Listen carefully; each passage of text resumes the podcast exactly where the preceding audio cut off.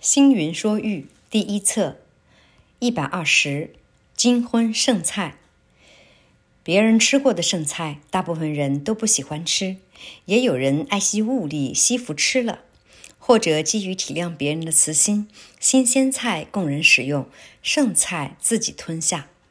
饭桌上有一个家庭主妇，每次用餐都请丈夫先食用，丈夫体贴地说：“一起来吃。”你吃啦，你吃啦，我吃了，你就只能吃这些剩菜了。我就是喜欢吃剩菜。日子久了，丈夫真认为妻子喜欢吃剩菜。对于儿女，他也是先换小儿小女吃。儿女孝顺母亲，说：“妈妈一起来吃嘛，我们都吃完了，你吃什么？”他温柔的回应：“孩子们，你们吃。”妈妈喜欢吃剩菜。慢慢的，孩子真以为母亲爱吃剩菜。夫妻俩金婚纪念日，丈夫想要同时庆祝妻子七十岁生日，他左想右想，如何给爱妻欢喜呢？儿女也在研究，怎么样给妈妈一个惊喜呢？亲子三人正陷入苦思中，忽然女儿想到。妈妈最喜欢吃剩菜，那天我们就弄一桌剩丰盛的剩菜好了。金婚纪念日这天，三人准备一桌剩菜，丈夫特别盛了一大碗剩菜放在妻子前面，喜滋滋地说：“太太，你最喜欢的剩菜，今天这个金婚纪念日也是你的七十岁生日，我们我们请你好好吃一顿。”儿女也一同应和：“妈妈，我们今天准备很丰盛的剩菜给你呢。”妈妈含着眼泪，感动地说：“为了爱，为了别人，我喜欢吃剩菜。我就在这样的欢喜中过了一生。爱是伟大的，牺牲也是伟大的。故事中爱吃剩菜的母亲，为了疼惜丈夫儿女，牺牲奉献。”吃了一辈子的剩菜，却不曾觉得自己失去什么，反而获得让全家人紧紧拥抱一起的爱。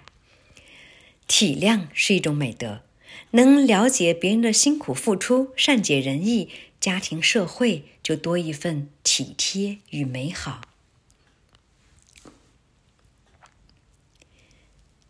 星云说喻第一册一百二十二，狗子告状。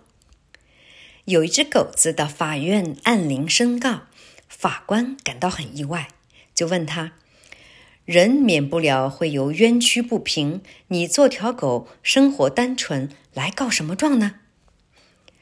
狗子委屈地说：“有一天我肚子实在很饿，就到李四家去讨饭吃。他不给我饭吃也就算了，但是我依照狗子讨饭的规矩要饭。”李四竟然用棍子痛打我一顿，他侵犯我的狗权，我要请法官判他的罪。法官听后不禁莞尔，就说：“你们跟人类要饭吃也讲规矩啊？”狗子回应道：“我们到人家的门要饭吃，只有前面的两条腿可以伸进门槛里。”后面的两条腿一定要露在外面。我没有违反规矩，他怎么可以打我呢？所以我无论如何都要告他。法官觉得狗子的申诉有理，就说：“李四打你确实不对，不过这是我生平第一次判决狗子向人告状的事。我要怎么处罚李四呢？我想听听你的意见。”狗子闻言，欢喜雀跃地说：“请罚他来世做个大富翁。”法官甚觉诧异，说道：“你不处分李四，反倒给他讨便宜？”法官的一席话听在狗子耳里，不禁黯然伤神起来。他说：“法官大人，你有所不知，我的前世是个……”家财万贯的富翁，但由于为富不仁，不肯施舍助人，像个守财农，今生才堕入畜生道为狗，每天吃人家剩下来的饭菜，还要饱受欺凌。所以，我请法官，你判李四来世做个富翁，请他也被钱财蒙蔽智慧，最后尝尝做狗的滋味。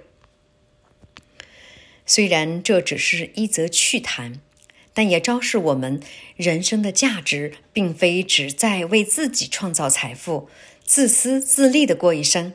生而为人，应该要有使命感，乐于助人，喜舍结缘。在这个世间上，不要以为有钱就可以做功德，有钱也可以造罪；不要以为有钱就可以做好事，有钱也可能做坏事。所以，有钱的人应当更爱国家、爱社会，多做一些福利大众的事情。